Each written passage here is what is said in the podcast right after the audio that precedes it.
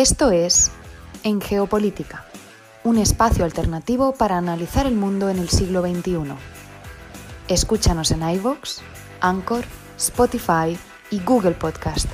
Igualmente, síguenos en Facebook, Twitter y Telegram como en Geopolítica, en Instagram como en Geopolítica 21.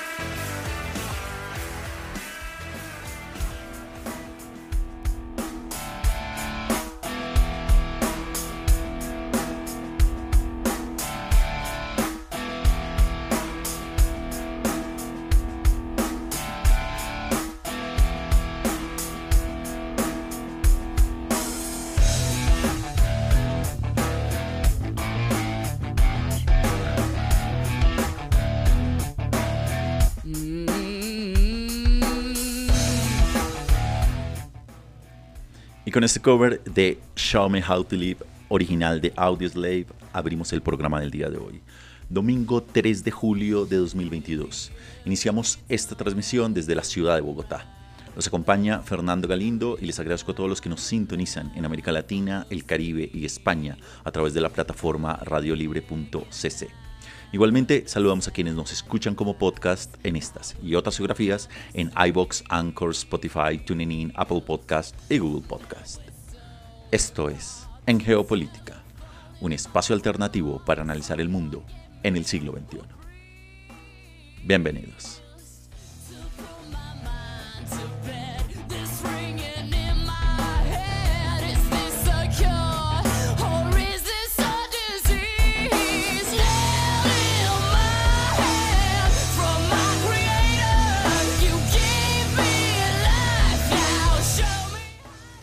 Y el programa del día de hoy, que tendrá una duración de una hora, nos va a llevar por un recorrido analítico sobre las principales coyunturas de la actualidad internacional, analizando los hechos, los protagonistas y los datos duros. Y este programa iniciará hablando sobre Hong Kong y China, un país, dos sistemas 25 años después. Continuaremos con nuestra sección Lo que estamos viendo, hablando sobre el ok de Turquía a la entrada de Finlandia y Suecia a la OTAN la tragedia de los migrantes en Texas y la intención de Irán de entrar a formar parte de los BRICS. Continuaremos con nuestra sección Enfoque, con una breve nota sobre los 62 años de la independencia de la República Democrática del Congo. Continuaremos con el segundo bloque de En Contexto, hablando sobre Rusia versus Ucrania. ¿A quién conviene un conflicto prolongado? Viajaremos posteriormente a los majestuosos Andes bolivianos, a la ciudad de La Paz, para escuchar la columna que nos trae el día de hoy Javier Zárate Borga, titulada Los malos no tienen dónde esconderse, sobre los sistemas de seguimiento y rastreo utilizados en diferentes países del mundo. Continuaremos posteriormente con nuestra sección, lo que estamos viendo en su segundo bloque, hablando sobre la investidura de Marcos Jr. en Filipinas, las tensiones religiosas en la India, las decisiones polémicas del Tribunal Supremo de los Estados Unidos y el nuevo primer ministro de Israel. Para finalizar con nuestra sección, números duros desde Sri Lanka, Bielorrusia y Afganistán.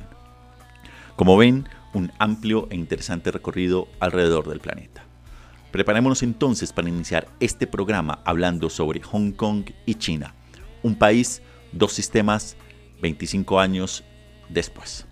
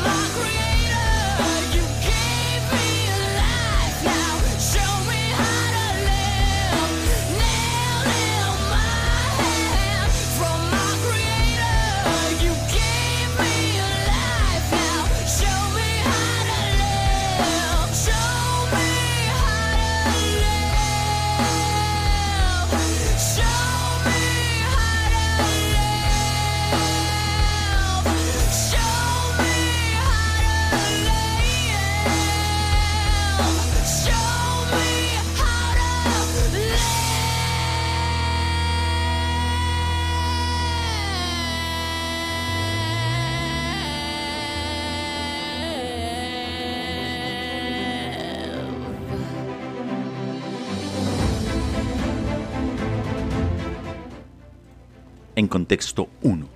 Hong Kong y China. Un país, dos sistemas 25 años después. El viernes pasado, el presidente Xi Jinping abandonó la China continental por primera vez en más de dos años para conmemorar el 25 aniversario de la entrega de Hong Kong a la República Popular por parte del Reino Unido. El corazón del acuerdo firmado rezó así, un país, dos sistemas, y permitiría a la ciudad disfrutar de una democracia limitada durante 50 años. Pero ¿por qué es importante este aniversario, tanto para China como para el futuro de Hong Kong? Y es que, como mencionamos, este viernes primero de julio se cumplieron los 25 años desde que el Reino Unido transfiriese la soberanía sobre Hong Kong a China tras 156 años de ser una colonia británica. El territorio, que fue parte precisamente del Imperio Británico y que obligó a ceder al Imperio chino tras la Guerra del Opio, fue un símbolo de lo que el Partido Comunista llamó el siglo de la humillación de China a manos de potencias extranjeras. Para Pekín, la vuelta a la patria de Hong Kong cumplía parte de sus aspiraciones de recuperar el territorio histórico y restaurar el lugar de China en el mundo, además de posicionar al Partido Comunista Chino como el baluarte del nacionalismo en este país. ¿Qué dice en consecuencia la presencia Xi Jinping? En primer lugar, avanzar en el control del Partido Comunista en el territorio es lo suficientemente prioritario como para que el actual presidente de China realizase su primer viaje al a este territorio desde enero del año 2020. Sin embargo, la propagación del COVID-19 en Hong Kong hizo que Xi Jinping no pasara la noche y que todos los participantes en los actos a los que asistiesen estuviesen previamente en cuarentena. El presidente chino pronunció un importante discurso sobre los asuntos de Hong Kong en el que se esbozó una visión para una integración política, económica, de seguridad e incluso militar mucho más estrecha con la China continental durante los próximos 25 años, tras lo cual expirarían todas las garantías que Pekín había ofrecido sobre el respeto a los sistemas económicos y políticos de Hong Kong. Pues la pregunta que ha surgido es precisamente qué ha de esperarse respecto al nuevo jefe que tiene Hong Kong y que tomó posesión precisamente el viernes pasado. Estamos hablando de un hombre cuyo nombre es John Lee y es precisamente un aliado de Pekín. Cuando visitó Pekín para reunirse a finales de mayo, Xi Jinping le dijo que el Comité Central del Partido Comunista Chino aprobaba plenamente su persona y confiaba plenamente en él. La elección de Lee demuestra que el control político sigue siendo la principal prioridad del Partido Comunista en Hong Kong. Ascendió en las filas de la policía antes de convertirse en subsecretario y luego en secretario de seguridad. Desempeñó un papel destacado en la represión del gobierno contra un masivo movimiento pro-democrático en el año 2019 y en la aplicación en junio de 2020 de la Ley de Seguridad de Pekín para este territorio. La jefa del Ejecutivo saliente, Carrie Lam, ascendió a Lee al segundo cargo más importante de Hong Kong en junio del año 2021. Una de las principales prioridades de Lee es promulgar la propia Ley de Seguridad Nacional de Hong Kong, tal y como exige la Constitución del territorio.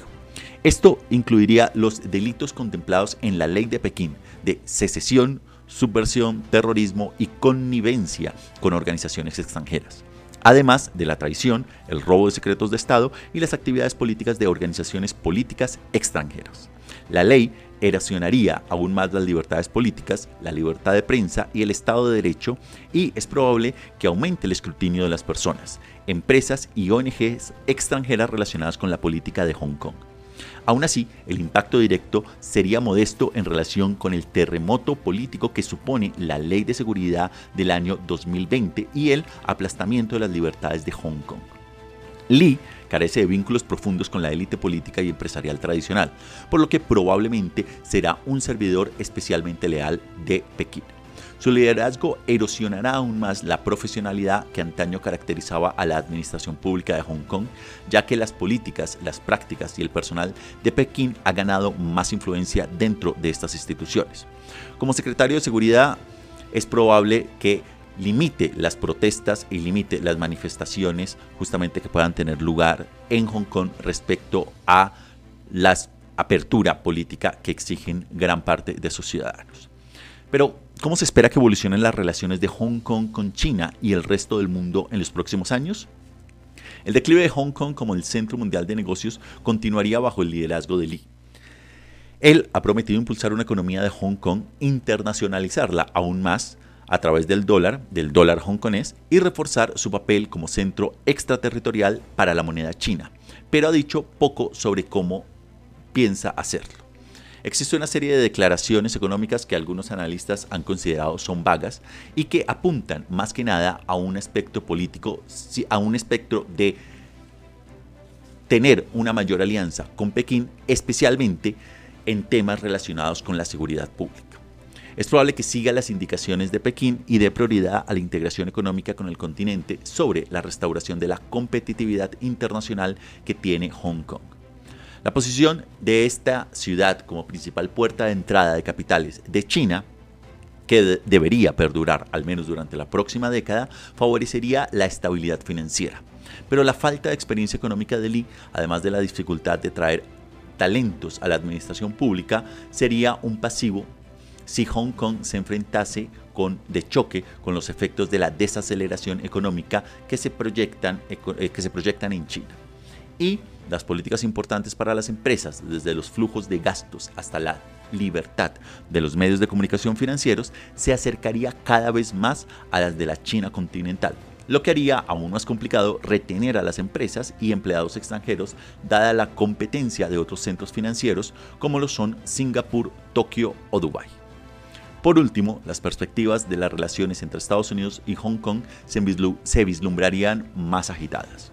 Washington sancionó a Lee por su papel en el menoscabo de la autonomía de Hong Kong, prohibiéndole la entrada en los Estados Unidos y a los estadounidenses hacer negocios directamente con él. El gobierno de Biden puede considerar la posibilidad de imponer incluso sanciones adicionales a Hong Kong si Lee promulga la ley de seguridad interna, pero estas serían probablemente simbólicas a menos que se produzca una provocación importante, como una represión a nuevas protestas. Las tensiones entre Hong Kong, y China seguirán siendo noticias a sus 25 años y seguramente en los siguientes 25 que vienen.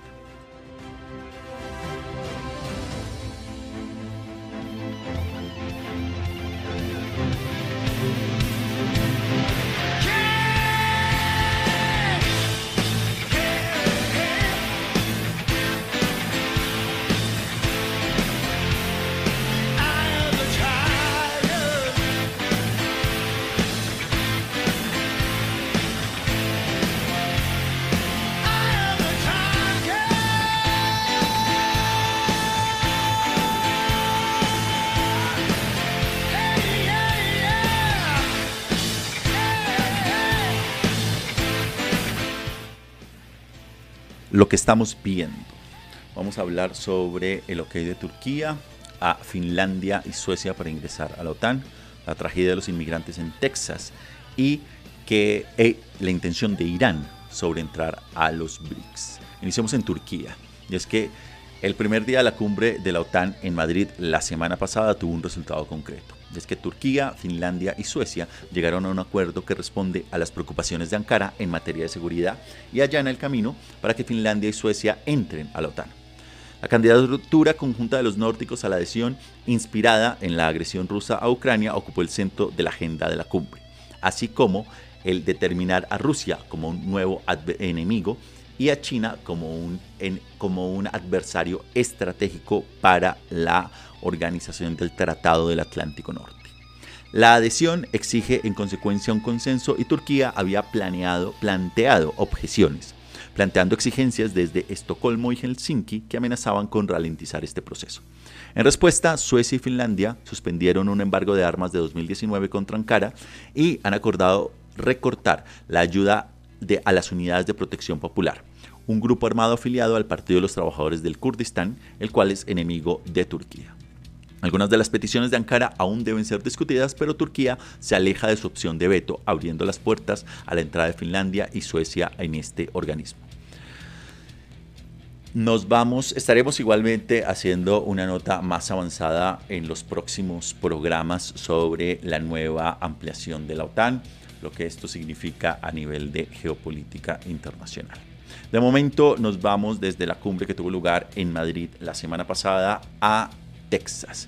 Y es que El doble problema de un sistema de inmigración estadounidense roto, así como la inestabilidad crónica en Centroamérica, se puso de manifiesto de nuevo esta semana cuando se descubrió un camión lleno de docenas de inmigrantes muertos cerca de San Antonio, en Texas.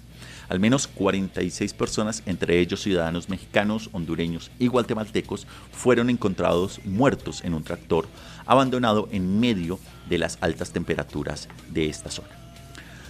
Al menos otras 16 personas, entre las que habían niños, fueron trasladados al hospital, donde cuatro murieron más tarde, lo que eleva la cifra de muertos a 50. Esta tragedia el suceso más mortífero en los últimos años en el ámbito de la inmigración en los Estados Unidos pone de manifiesto el reto al que se enfrenta el presidente Joe Biden para cumplir su promesa de un sistema de inmigración mucho más humanitario, que ha intentado en consecuencia hacer la administración de Biden. En primer lugar, trató de levantar la política de permanecer en México de la era Trump, este programa, que requiere que los inmigrantes busquen entrar a los Estados Unidos, esperen en las ciudades del sur, al sur de la frontera mientras se consideran sus solicitudes de asilo. Ese caso está ahora a la espera de una decisión del Tribunal Supremo de los Estados Unidos y especialmente de los estados republicanos que demandarían si ésta llegase a entrar en vigor. Biden también ha tratado de levantar el título 42 de la era Trump que permitía a los Estados Unidos dejar de procesar las solicitudes de asilo a consecuencia del COVID-19. Por ahora, el Tribunal Federal ha prohibido a Biden levantar la ley lo que deja al presidente abierto a las crecientes críticas del flanco izquierdo de su propio partido. Y desde la frontera entre los Estados Unidos y México nos vamos ahora a Irán. Y es que el martes pasado Irán solicitó su ingreso en los BRICS, la agrupación económica conformada por Brasil, Rusia, China, India y Sudáfrica, que ha creado que tiene, cuenta con un propio banco de desarrollo y es la representación dentro del concepto del sur global. China representa en particular el 70% de la fuerza económica colectiva del grupo, mientras que India representa a su vez el 13%. La economía iraní se encuentra con respiración asistida debido a las sanciones occidentales, otra de las razones por las que quiere adherir al grupo. Pero Teherán afirma que sería un activo para los BRICS porque mantiene las segundas reservas de gas más grandes del mundo. Habría que estar atento o hay que estar atento a cómo evoluciona esto particularmente en el contexto de un país miembro y de otro que no es miembro el que es miembro la India y el que no es miembro los Estados Unidos. Y es que Nueva Delhi se ha posicionado durante mucho tiempo como un país no alineado, aunque una descripción más adecuada sería alineado con todo el mundo, ya que en los últimos meses se ha esforzado en seguir siendo, por ejemplo, aliado de Rusia al tiempo que ha mantenido lazos con los aliados estadounidenses y europeos.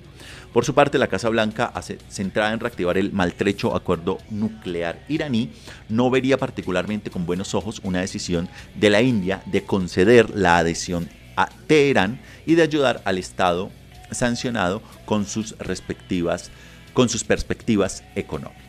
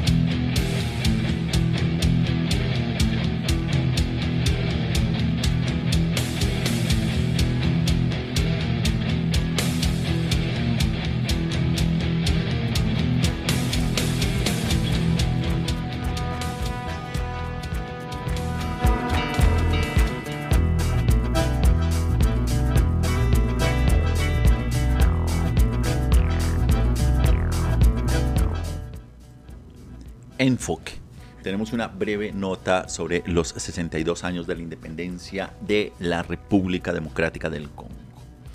Y es que este país alcanzó su independencia del régimen de Bélgica el pasado jueves 30 de junio hace 62 años, tras más de medio siglo de dominación europea.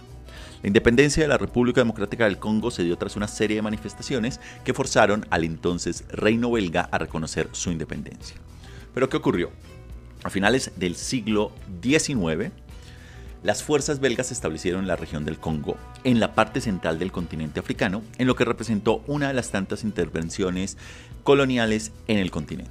En 1885, el dominio belga de esta región fue confirmado en la Conferencia de Berlín, en la que el rey Leopoldo II convirtió el territorio en su propiedad personal. En 1908, el territorio congoleño fue controlado por el gobierno de Bélgica, recibiendo el nombre de Congo belga. Hasta la década de 1940, el territorio colonizado por Bélgica experimentó un periodo de relativa prosperidad económica, por lo que durante por lo que durante la década de 1950 la población congoleña fue a unirse al discurso nacionalista de los líderes locales que exigieron el fin de la presencia belga en su territorio. De esta manera, en el año de 1955 ocurrió una visita oficial del rey Balduino que estuvo entre 1930 a 1993, que reforzó el sentimiento independentista al no cumplir con varias de las demandas sociales, políticas y económicas de la población nativa. A partir de ese momento, una asociación llamada ABACO se convirtió en un partido político defensor de la independencia definitiva. Para el año de 1958, el Congreso Panafricano consolidó los líderes nacionalistas, entre los que destacaba el congoleño Patrice Lumumba. Un año más tarde, la radicalización de las manifestaciones terminó forzando al reino belga a reconocer la independencia de la República Democrática del Congo. En el año de 1960 fue inaugurado el Estado Libre del Congo, teniendo como presidente a Joseph Kasaburu y a Lumumba como primer ministro. La conquista de los congoleños pronto fue amenazada por el movimiento de independencia ocurrido en la provincia de Katanga, donde soldados y mercenarios belgas establecieron un conflicto violento al servicio de la empresa Unión Minera. Sin contar con el apoyo de las Naciones Unidas, Lumumba fue depuesto y arrestado. A partir de entonces, varias facciones disidentes se formaron con el propósito de asumir el gobierno de este país. Producto de las tensiones generalizadas por la violenta guerra civil y exacerbada por el asesinato de Lumumba, la ONU interfirió en el país y transfirió el gobierno congoleño a Mois Capenda, un antiguo aliado de Katanga, en el año de 1964. Esto empeoró la situación ya que para el año de 1965 se produciría el un golpe político que impuso una dictadura liderada por Mobutu Joseph Desiré. El régimen dictatorial de Desiré duró hasta el año de 1997 cuando Mobutu fue quitado del poder por la insurgencia liderada por Laurent Desiré Kabila. Desde aquel momento, el país, que era llamado República del Zaire, pasó a ser denominado como República Democrática del Congo. En la actualidad, el país se enfrenta a serios desafíos como el de la crisis económica producida por los gobiernos dictatoriales tras la descolonización, así como también se han producido numerosos conflictos internos.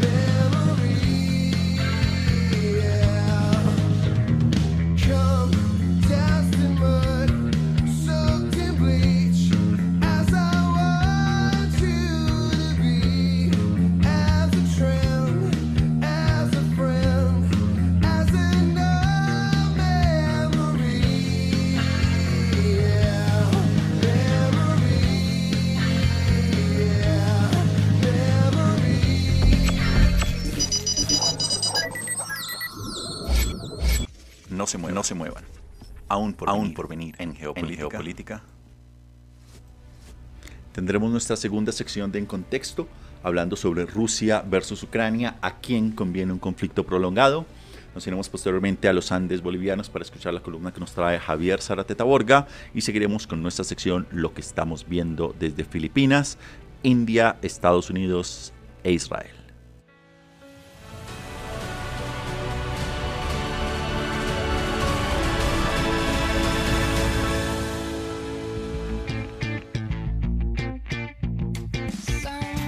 Esto es En Geopolítica, un espacio alternativo para analizar el mundo en el siglo XXI. Escúchanos en iVoox, Anchor, Spotify y Google Podcast. Igualmente síguenos en Facebook, Twitter y Telegram como en Geopolítica y en Instagram como en Geopolítica 21.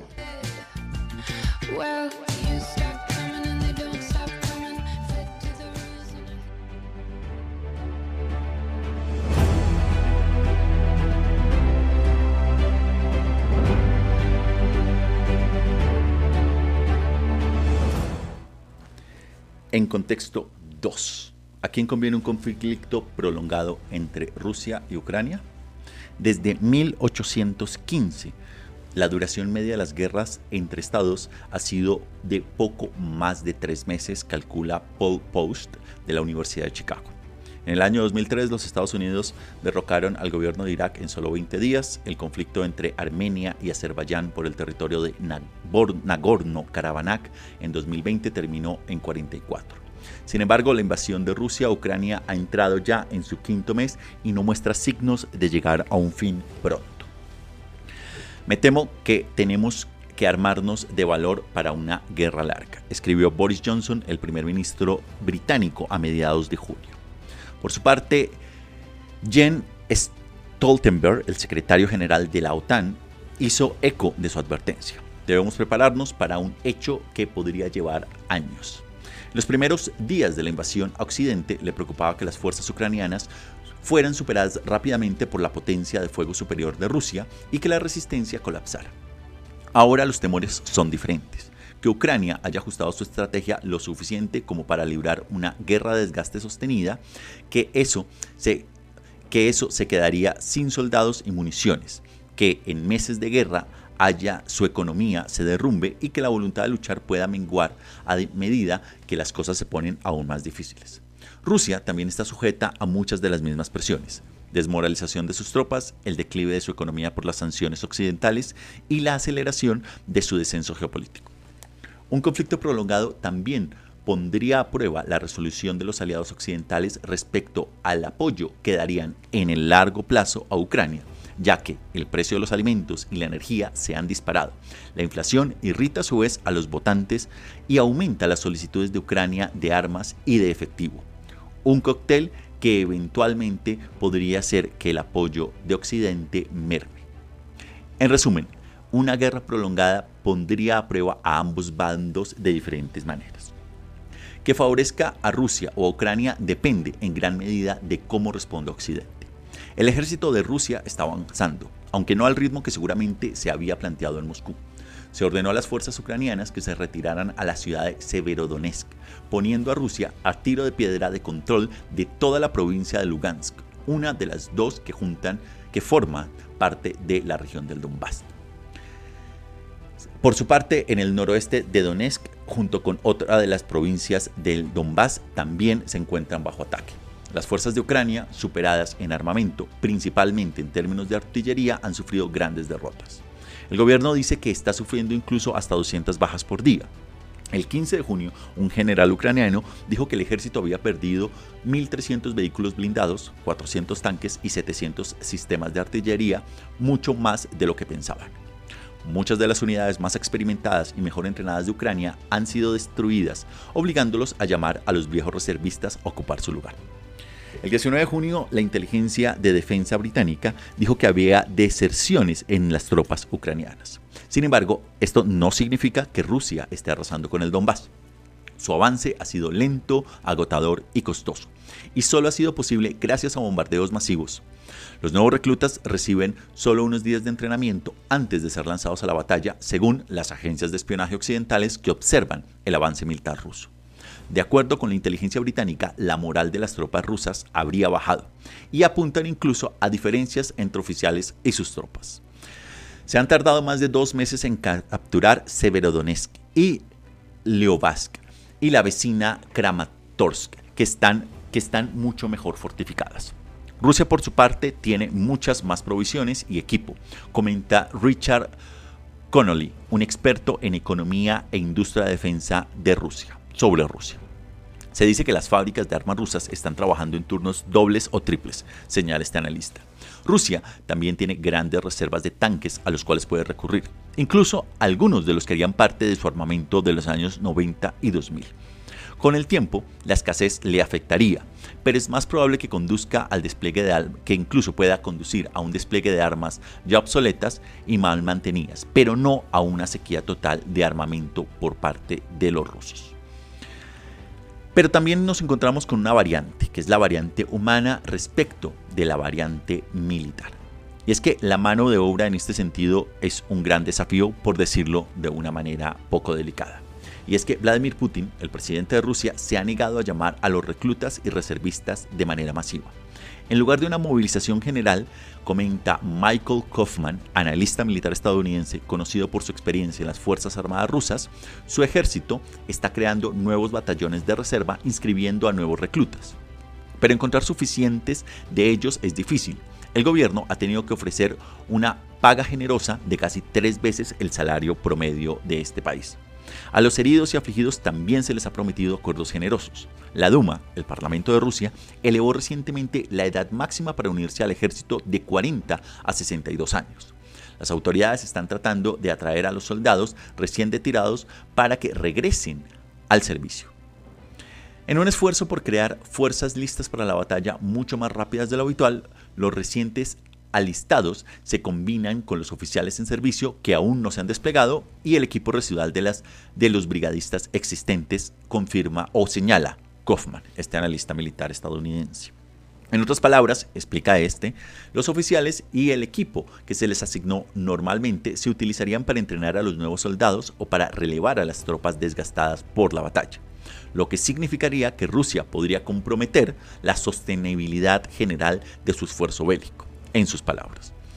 La escasez de tropas de rusas bien entrenadas es una de las razones por las que su avance en el Donbass ha sido lento según, según sus palabras.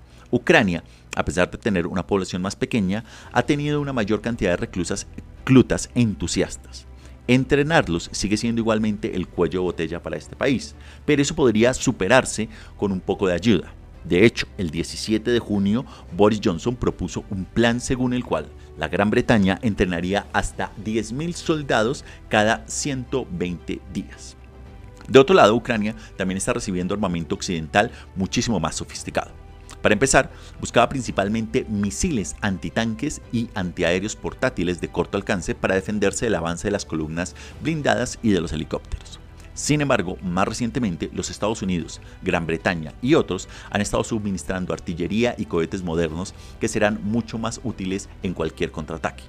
El 23 de junio, el ministro de Defensa de Ucrania dijo que los lanzacohetes estadounidenses con GPS y municiones guiadas habían comenzado a llegar. De hecho, algunos funcionarios ucranianos, incluido el propio Volodymyr Zelensky, argumentaron que si la ayuda occidental llegaba a la escala suficiente, Ucrania podría ganar la guerra antes de que llegase el siguiente este invierno.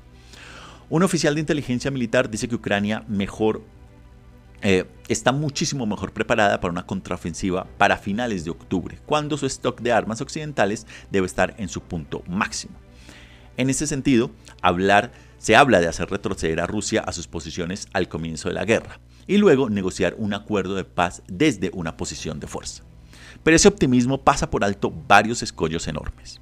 Por un lado, las fuerzas de Ucrania han usado la mayoría de las municiones y, sin la capacidad de fabricación nacional para reponerlas, ahora dependen completamente de sus benefactores extranjeros occidentales. Los combates recientes se han centrado en largos y pesados bombardeos de artillería que consumen grandes cantidades de municiones. Por otro lado, se sabe que Rusia tiene enormes existencias e incluso ha aumentado considerablemente toda su producción anual armamentística. Eso sin descartar que más allá del armamento, la posibilidad que Rusia retroceda de las provincias tomadas es algo que Moscú no está para nada dispuesto a permitir. Y para ello podría hacer uso de armas mucho más contundentes de las que ha utilizado hasta el momento, y no nos referimos en este contexto a armas nucleares, sino a una mayor participación de la Fuerza Aérea y a bombardeos más potentes en puntos claves de Ucrania. Aunque este país, Ucrania, ha estado tratando de racionar su consumo, los países suele tiene dificultades o ha de tener dificultades para mantener el suministro adecuado de proyectiles en el mediano plazo. Es más, los países aliados de Ucrania occidentales ya han entregado gran parte de sus existencias de ciertas armas. Se cree que 7.000 misiles antitanque Javelin de los Estados Unidos ya han sido proporcionados, por los cuales representan, por ejemplo, alrededor de un tercio de su inventario total. Los ejércitos occidentales no quieren dejar que sus propios suministros se agoten tampoco. De hecho, muchos de ellos esperaban aumentarlos a la luz de la agresión de Rusia.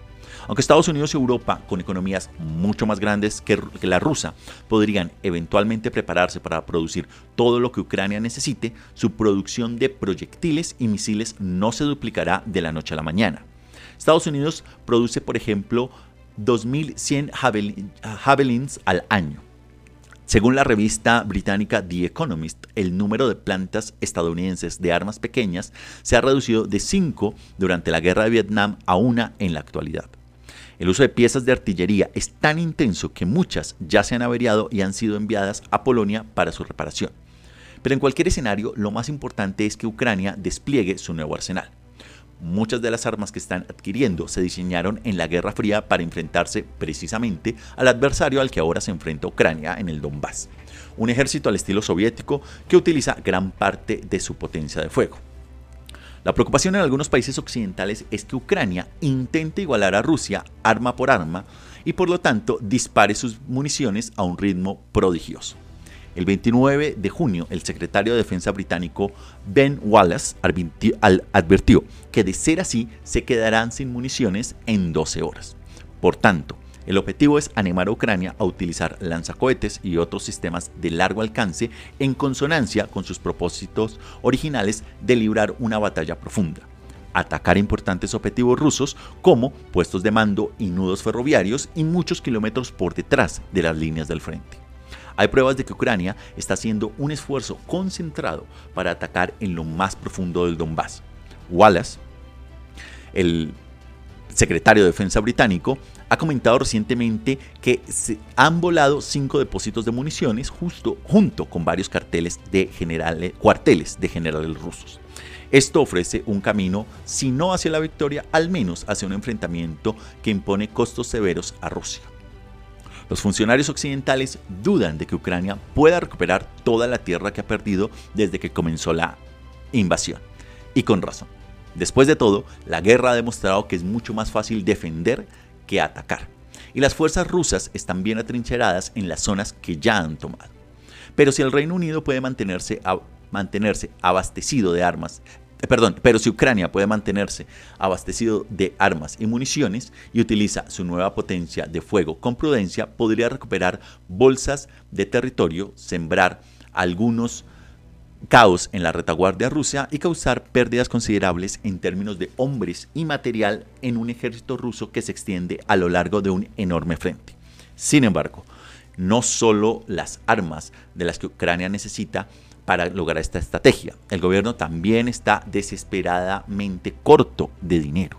Y es que la guerra ha destrozado la economía ucraniana. El Banco Central y el Fondo Monetario Internacional han calculado que la producción podría reducirse en más de un tercio este año, un golpe similar al de la depresión de los Estados Unidos de la década de 1930. Los analistas más optimistas sostienen que son las regiones ocupadas las más afectadas y que la actividad en otros lugares se ha recuperado un poco después de la caída en marzo, con una contracción interanual de cerca del 15%. De esta manera, las finanzas públicas de Ucrania se han trastocado. El gobierno ha tenido que gastar generosamente no solo en las Fuerzas Armadas, sino también para brindar asistencia humanitaria a los heridos, desempleados y desplazados, incluso cuando han cortado los impuestos para ayuda a su débil economía. El resultado es un déficit de unos 5 mil millones de dólares al mes. Dadas las circunstancias, los inversores son naturalmente reacios a prestar a Ucrania las subidas de impuestos serán contraproducentes dada la atrofia de su economía. El gobierno está tratando de recortar algunos gastos. Recientemente redujo las prestaciones por desempleo, por ejemplo.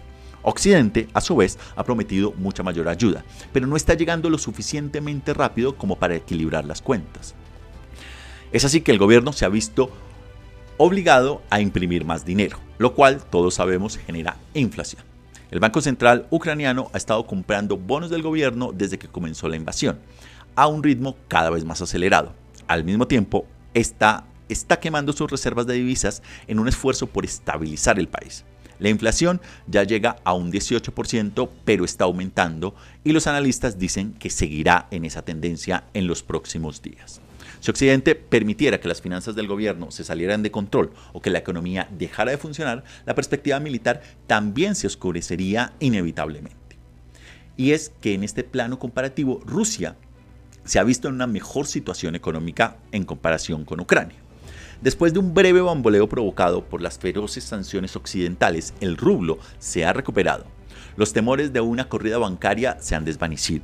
Y es que aunque las empresas occidentales han retirado la mayor cantidad posible de los 300 mil millones de dólares que habían invertido en puntos de venta y fábricas locales y muchos rusos con cierto nivel de educación han huido del país, la mayoría de los pronósticos esperan una contracción relativamente manejable en Rusia este año gracias en parte al fuerte gasto público. Vladimir Putin ha insistido con frecuencia en que las sanciones dañan más a la economía occidental que a la Rusia, que a la rusa. De hecho, las sanciones están pasando factura, en gran medida al privar a la, a la economía de importantes de importaciones que son cruciales. Por ejemplo, la producción de automóviles se ha reducido en más de un 80% con respecto a su nivel anterior a la invasión por lo que refleja, en parte, la dificultad que tienen los fabricantes para obtener repuestos en el extranjero, pero también en la disminución de la demanda por parte de los consumidores rusos. Para poner un ejemplo práctico, en mayo, los concesionarios vendieron solo 26 Porsche en Rusia, un 95% menos que el año anterior. La producción de ascensores se ha reducido asimismo a la mitad, lo que apunta a una caída en los grandes proyectos de construcción en este país. La escasez de componentes críticos también es una de las preocupaciones generales en el gigante euroasiático. Algunas, aunque algunas empresas rusas fabrican chips de computadores y están tratando de aumentar su producción, sus productos son más caros y menos sofisticados que los importados. Pero relativamente pocas fábricas de municiones parecen verse afectadas de momento. Tal vez porque las empresas de defensa rusa tienden a acumular partes importantes, lo cual es una tradición de planificación muy de la era de los soviets en su momento. Es más, las sanciones occidentales no son estacas y gracias a, a, sus ingresos petroleros Rusia tiene mucho más dinero para gastar. El gobierno ha estado buscando cadenas de suministro alternativas durante todo este tiempo.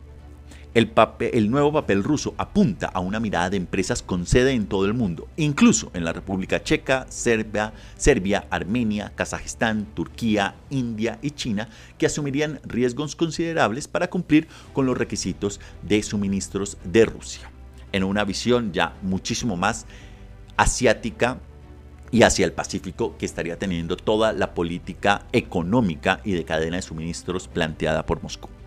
China, por su parte, ha manifestado su voluntad de suministrar piezas de repuesto a las empresas de aviones rusas. Por ejemplo, Putin puede confiar en que el tiempo y el dinero están en este caso de su lado. Incluso si las fuerzas de Rusia no lograsen avanzar rápidamente, han logrado bloquear los puertos de Ucrania, contribuyendo al estrangulamiento de su economía.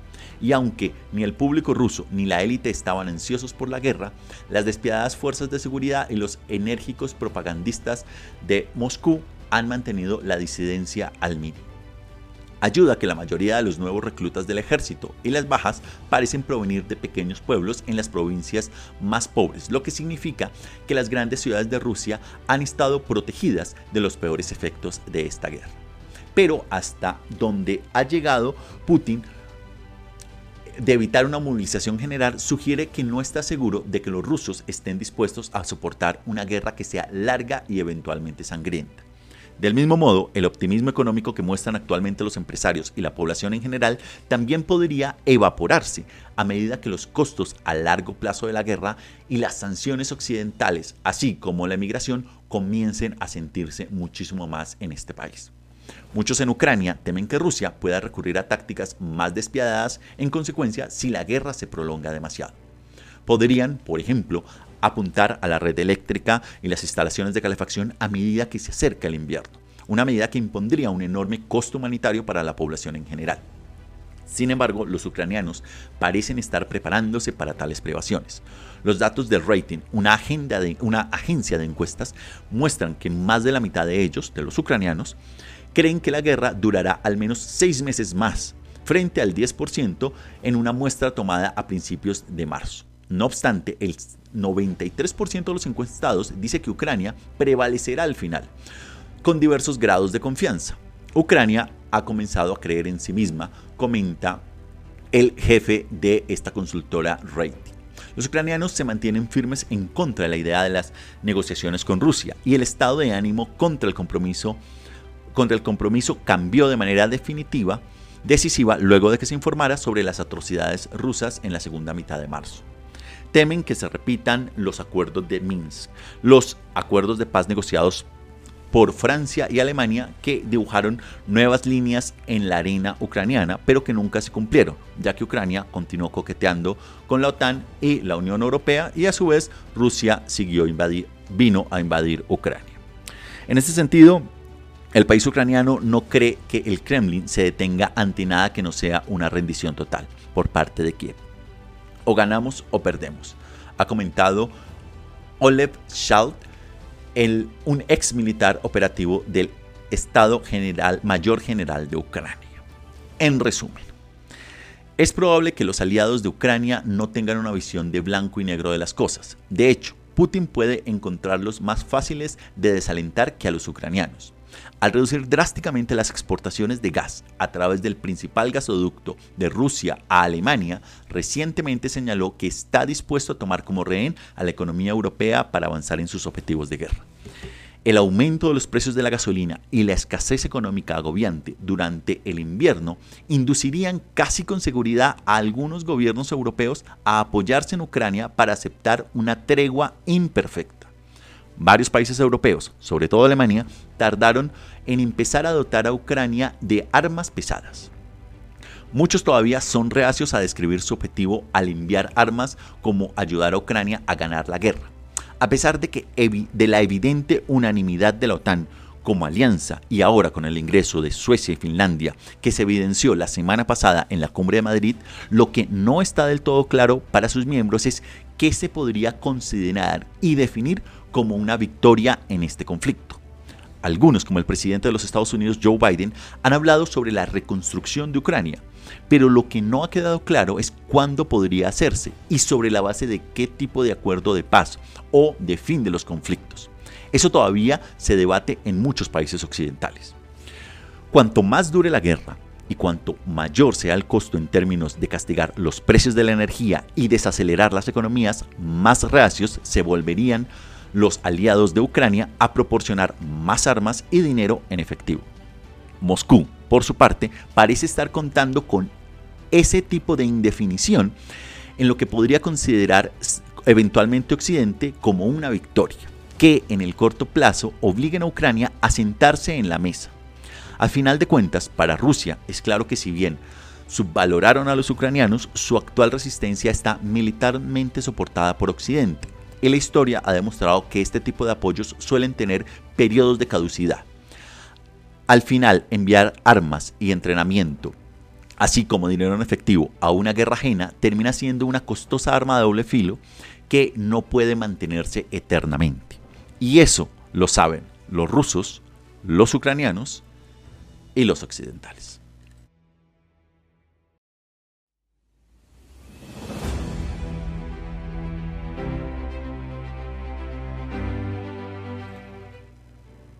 Y de esta manera nos vamos ahora a los majestuosos Andes bolivianos. Vamos a escuchar la columna que nos trae Javier Zárate Taborga el día de hoy titulada Los malos no tienen dónde esconderse sobre los sistemas de rastreamiento y espionaje de varios países. Vámonos entonces a la ciudad de La Paz.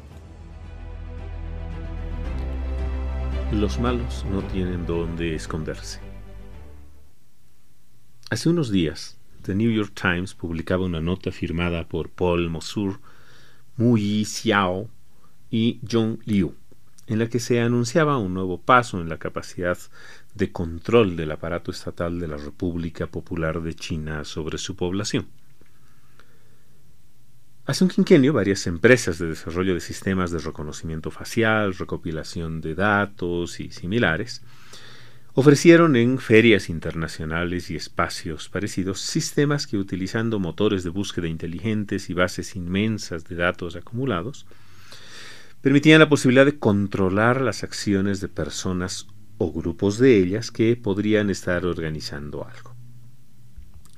Aminoraban el temor de la noción del control, señalando que no había alguna persona en particular detrás de la vigilancia, sino solamente esos motores de búsqueda y sistemas de acumulación de información y análisis que ayudaban de una forma neutral a prevenir acciones potencialmente peligrosas para la comunidad.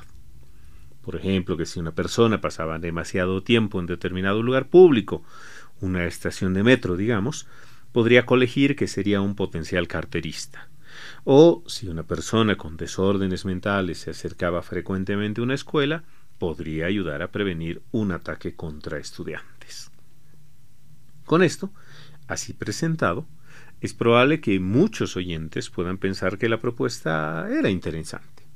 Influenciados por la irracionalidad de los ataques con armas en lugares públicos, ataques terroristas al azar, agresiones sexuales o de otra naturaleza por personas con antecedentes de enfermedades mentales, de violencia, etc. Sin embargo, la propuesta es aterradora. China concentra, según cálculos distintos, a la mitad de las cámaras de vigilancia instaladas en espacios públicos del mundo. Es decir, un poco menos del 20% de la población mundial vive en un país donde está el 50% de las cámaras de vigilancia del mundo. Y aquello no es casual. La autocracia gubernamental china comprende el ejercicio del poder en base a un sistema de control férreo, que se complica sustancialmente si es que pensamos que son más de 1.400 millones de personas que viven en este inmenso país, pero con más de la mitad concentrados en ciudades. Alrededor de 100 millones son militantes del Partido Comunista solamente. Esa estructura política que controla el poder al mejor estilo dinástico del milenario país desde 1949. Son, por lo tanto, una dinastía joven en comparación con varias de sus predecesoras. Pero este comprende que el control de la superpoblación es imprescindible para mantener a su vez un régimen que basa su éxito económico, su estabilidad política y su modelo en general como país en el control estatal de su normalidad. Así, esa mitad de las cámaras de vigilancia y los sistemas que se ofertaban hace poco han sido adquiridos por distintos niveles de gobierno para controlar no solo esas acciones que se ofrecían como eventualmente positivas, sino también para el control social y político.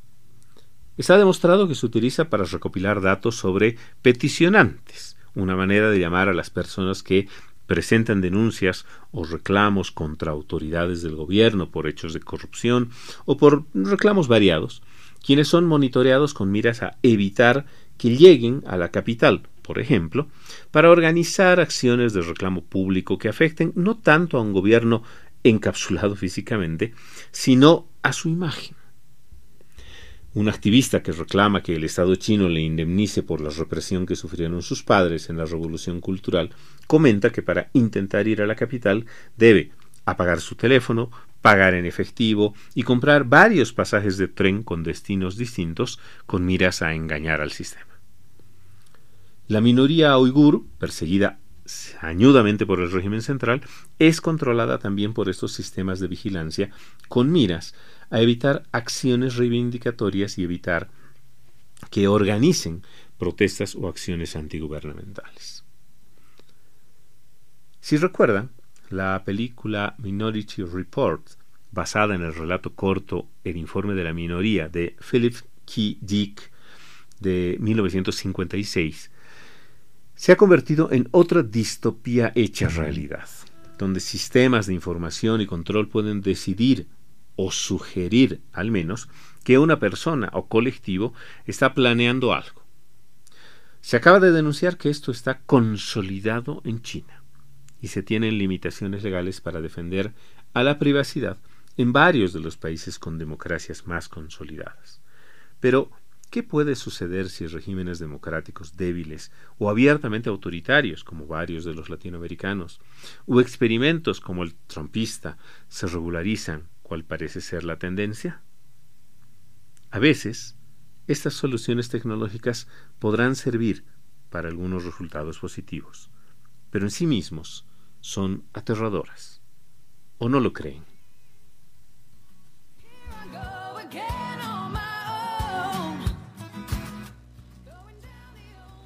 Y bueno, nos vamos acercando poco a poco al final de este programa. No vamos a poder extendernos muchísimo en nuestra segunda sección de lo que estamos viendo. Así que vamos a hablar brevemente sobre Filipinas y es que semanas después de haber ganado las elecciones de forma aplastante, Ferdinand Marcos Jr., alias Bong Bong, fue investido el jueves como presidente de Filipinas. Tiene mucho que hacer, entre cosas, entre muchas otras cosas, unir, como prometió repetidamente, un país profundamente dividido por el legado de su padre, el difunto dictador Marcos. Un tema que seguramente surgirá pronto es cómo manejará los medios de comunicación que fueron fuertemente censurados bajo la ley marcial del anciano Marcos. El martes, de hecho, la Comisión de Telecomunicaciones Filipinas ordenó el cierre de Rappler, el sitio de noticias dirigido por la Premio Nobel de Paz Marisa Reza, una crítica muy activa del presidente saliente Rodrigo Duterte. Marcos Jr. también se enfrentará a la presión de devolver una franquicia de emisión de la ABS y la CBN, la mayor cadena del país, que Duterte canceló a principios del año 2020 y que el padre de Marcos Jr. también sacó por completo del aire en la década de 1980. Los partidarios dicen que Marcos 2.0 quiere iniciar su presidencia con una ofensiva de encanto para apaciguar a sus enemigos, pero puede tener más problemas con sus amigos más poderosos. La anulación de dos de las decisiones más controvertidas de Duterte no le sentarían bien al famoso y combativo líder saliente, cuya hija es además la vicepresidenta de Marcos. Y por último vamos con un muy breve números duros a Sri Lanka, que es el 10, y es que el jueves pasado Sri Lanka puso fin a 10 días de conversaciones con el Fondo Monetario Internacional sin llegar a un acuerdo sobre un paquete de rescate para sacar a la nación insular en la bancarrota, de su, en la peor crisis que ha tenido. Y es que, ¿quién más podría ayudar? India podría encontrar una oportunidad para ganarse a los eh, sri lankeses ofreciendo dinero así como China, quien también está dispuesto a ofrecer ayuda económica. De esta manera entonces llegamos al final del programa del día de hoy. Tuvimos un recorrido alrededor del planeta que inició hablando sobre Hong Kong y China, un país, dos sistemas 25 años después. Lo que estamos viendo, uno nos llevó a lo que hay de Turquía, la entrada de Finlandia y Suecia a la OTAN, la tragedia de los migrantes en Texas, la intención de Irán de formar parte de los BRICS enfoque nos llevó con una breve nota de los 62 años de independencia de la República Democrática del Congo. Tuvimos una extensa sesión, sección de En Contexto 2 hablando sobre Rusia y Ucrania, a quién conviene el conflicto, un conflicto prolongado. Viajamos a los majestuosos Andes bolivianos para escuchar la columna que nos trajo Javier Zárate Taborga titulada Los malos no tienen dónde esconderse. Lo que estamos viendo muy breve nos llevó a la investidura de Marcos Jr. y números duros a su vez nos trasladó a Sri Lanka con el número 10. Les agradezco a todos ustedes por su sintonía y por escucharnos a modo podcast en diferentes lugares del planeta. Les invitamos a que si no lo están, se suscriban gratis en cualquiera de las plataformas en las que estamos. Como saben, iBox, Anchor, Spotify, TuneIn, Apple Podcast y Google Podcast. A que nos sigan en Facebook, Twitter, Telegram e Instagram. Y también a que nos visiten en nuestra página web en geopolítica.com. Si desean igualmente contactarnos y dejarnos algún comentario, sugerencia o saludo, pueden hacerlo a nuestro email en geopolítica.podcast.gmail.com. Igualmente, si les gusta el programa y quieren apoyarnos, les invitamos a que dejen sus likes o comentarios y a que lo compartan en sus redes para así seguir llegando a más personas. Yo me despido aquí, los acompañó Fernando Galindo desde la ciudad de Bogotá. Les deseo un feliz resto de semana y nos encontramos en la siguiente emisión. Hasta la próxima.